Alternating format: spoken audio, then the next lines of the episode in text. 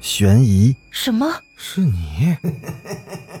灵异、那个人他居然是飘过来的，他根本就没有腿。奇闻、三天后，警方找到了这辆三七五路公交车。惊悚，别过来！别过来！别过来！别过来！欢迎收听《九黎怪谈》。Hello，各位听友小伙伴们，欢迎继续收听《九黎怪谈》。想必很多人都听说过，小孩子的眼睛很干净，他能看到很多大人看不到的东西，而他们长大之后呢，又把这些事情就都忘记了。那么今天要讲的故事，就是关于小孩子眼睛的故事。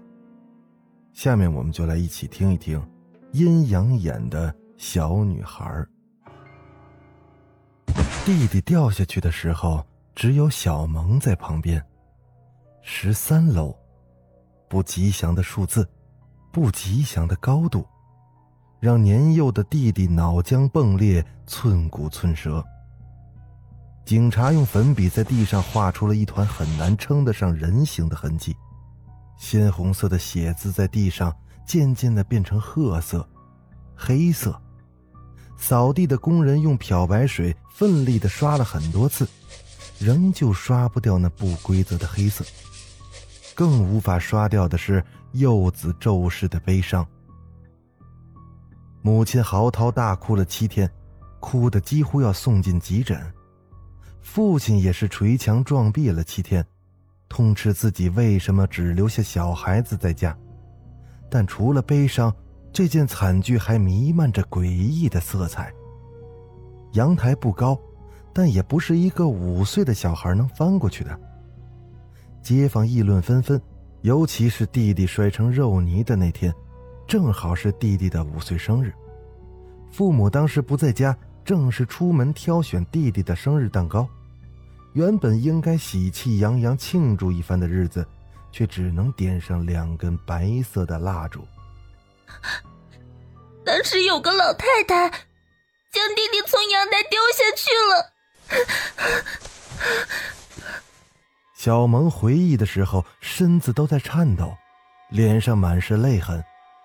父母很震惊，这话出自一个十一岁女孩之口，格外的阴森恐怖。胡说！家里哪来的老太太？父亲呵斥道。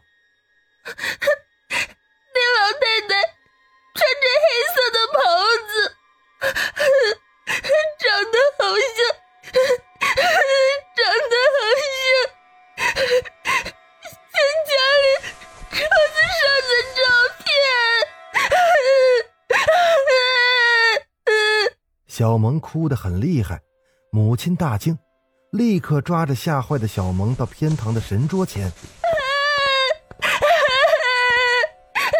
小萌大哭起来，躲到了母亲的背后。黑白照片里，正是穿着黑袍的过世的奶奶。怎么可能？我妈怎么可能会这么做？父亲骤然。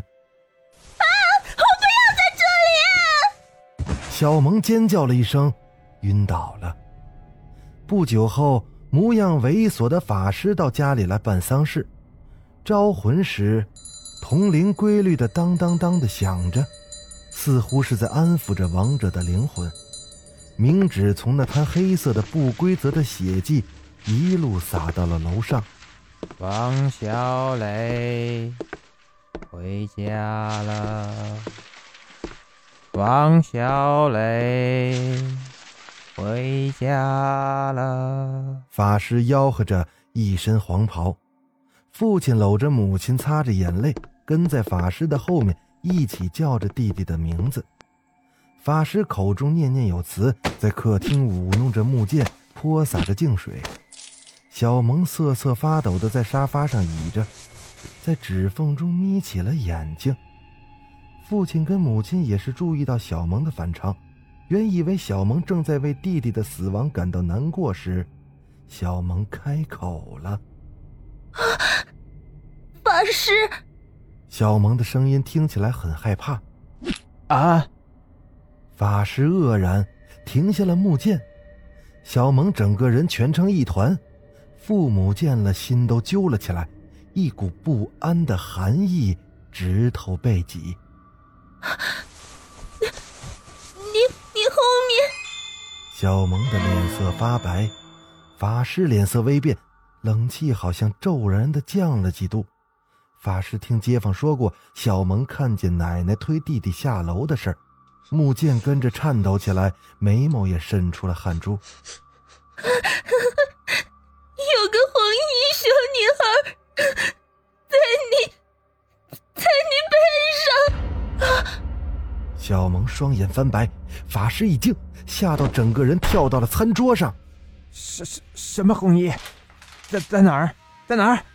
法师抄起符咒，大喊着。母亲赶紧抱住小萌，父亲也是一脸的不知所措。砍死你！砍死你！砍死啊！啊！法师用木剑乱砍了一阵，最后重心不稳，跌了下来，一声破碎的惨叫，法师竟然断了两根肋骨。医护人员扛走法师的时候，躺在担架上的法师仍惶恐地问着：“那，那鬼？”长什么样儿？走走了没有？走走了没有啊？惊恐的情绪难以平复。父母则在客厅不断安抚受惊过度的小萌，既心疼又难以理解，为什么这孩子要受这些莫名其妙的伤害呢？在一家医院的精神科的门诊里，嗯。百分之百幻视，幻视。医生轻轻咳嗽，清了清喉咙，说道：“ 是的，父母不在家，弟弟意外猝死，姐姐因过度自责并发的生理异状引起的神经功能失调啊，很典型的症状，不用担心。”唉，那那怎么办？这症状很少发生在小孩子身上，所以换句话说，也没什么好担心的。多休息啊，多些陪伴跟关心就对了。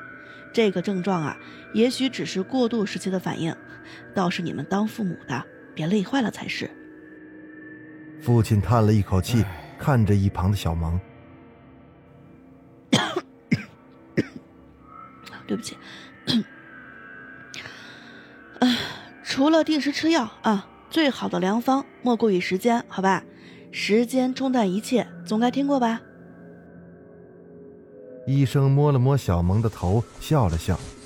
医生开出了一支处方，又开始咳嗽起来。父亲叹了口气，带着小萌走出了门诊。爸爸，刚刚那个阿姨，好可怕呀！小萌说着。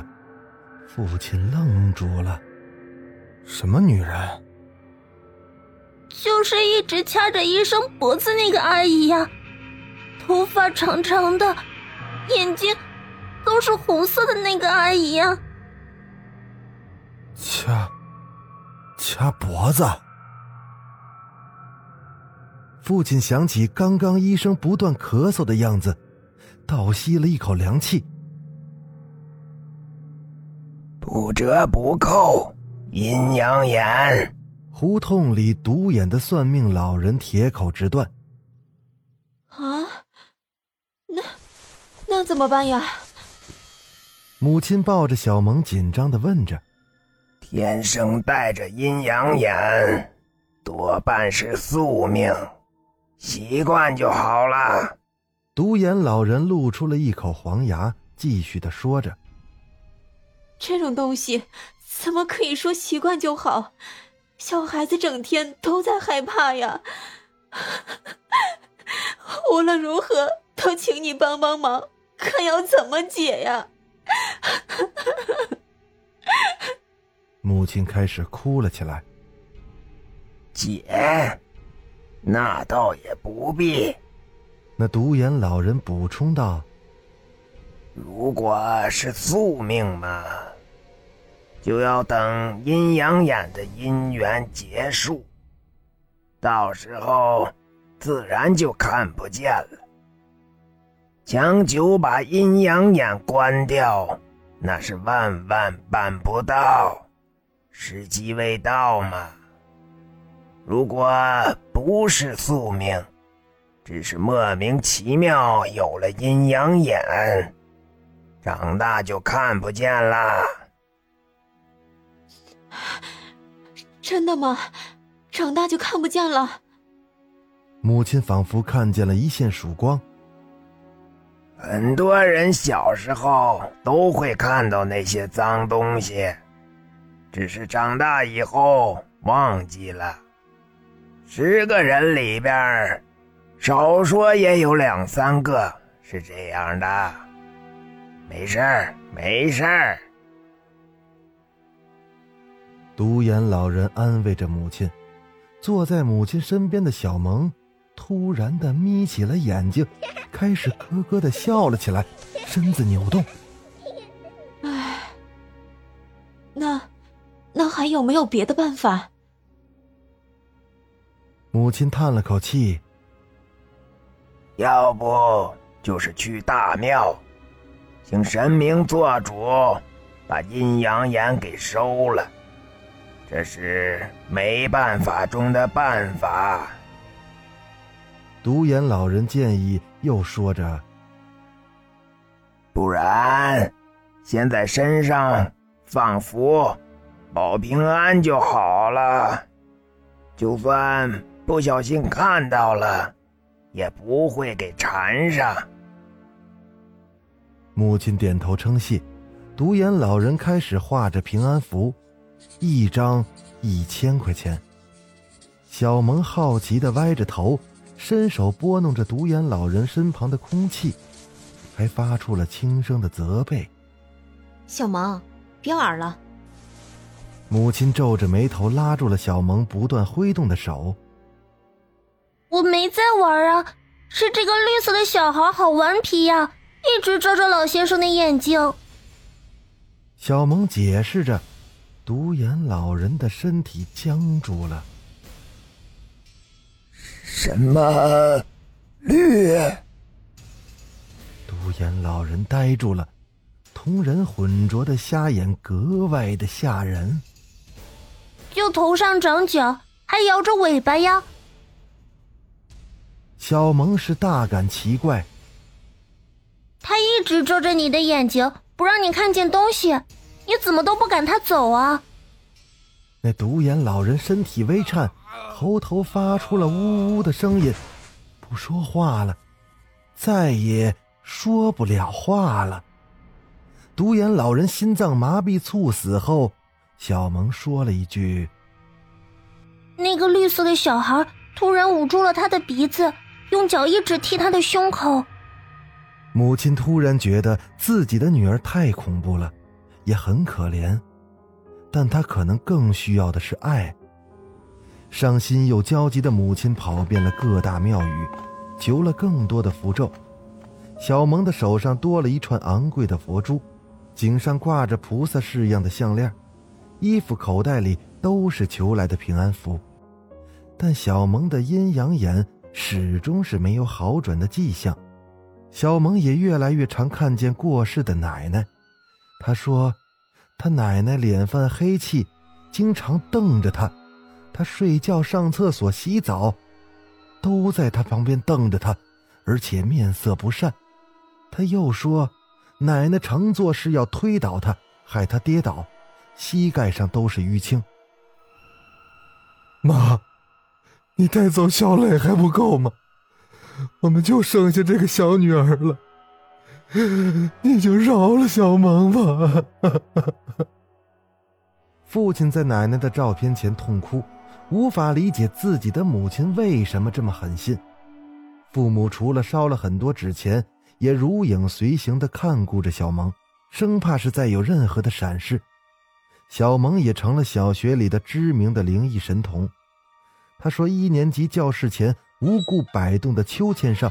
总是坐了一个长发的女人，遮盖住女人脸庞的长发下，有一双怨毒的眼睛。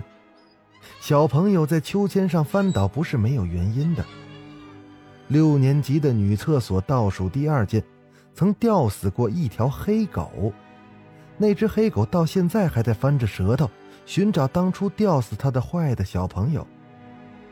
黄昏的低年级音乐教室有张烤焦的脸会唱歌，每次小萌的阴阳眼启动，学校里的恐怖传说就又多了一桩。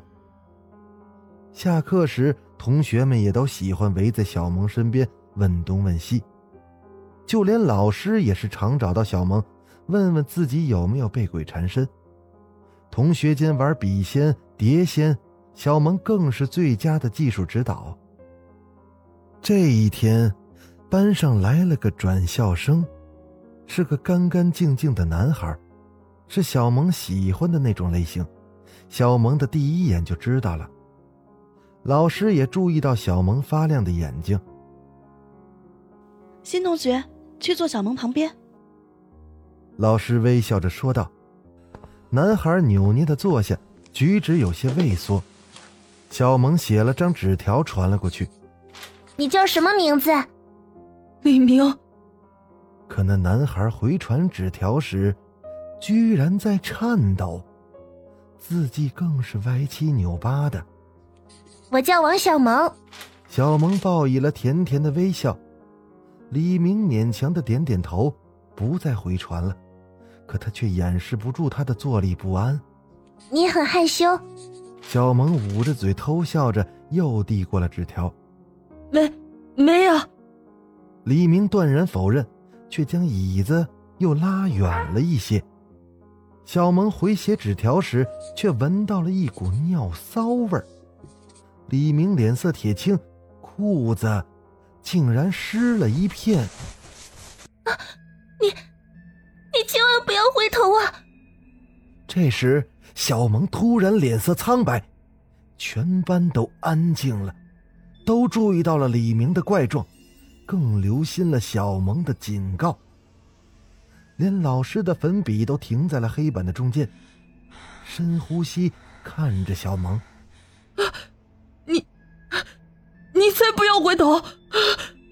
李明畏畏缩缩的，牙齿打颤。啊，为什么？小萌愕然了。你背上七孔流血的小男孩是怎么回事？李明几乎都要哭出来了。这时候，小萌也是呆住了。他一直哭着说：“姐姐，你干嘛推我下去？”说完后，李明终于昏倒了。好了，这就是我今天要给大家讲的故事，《阴阳眼的小女孩》。感谢您继续收听《九黎怪谈》，咱们下个故事再见。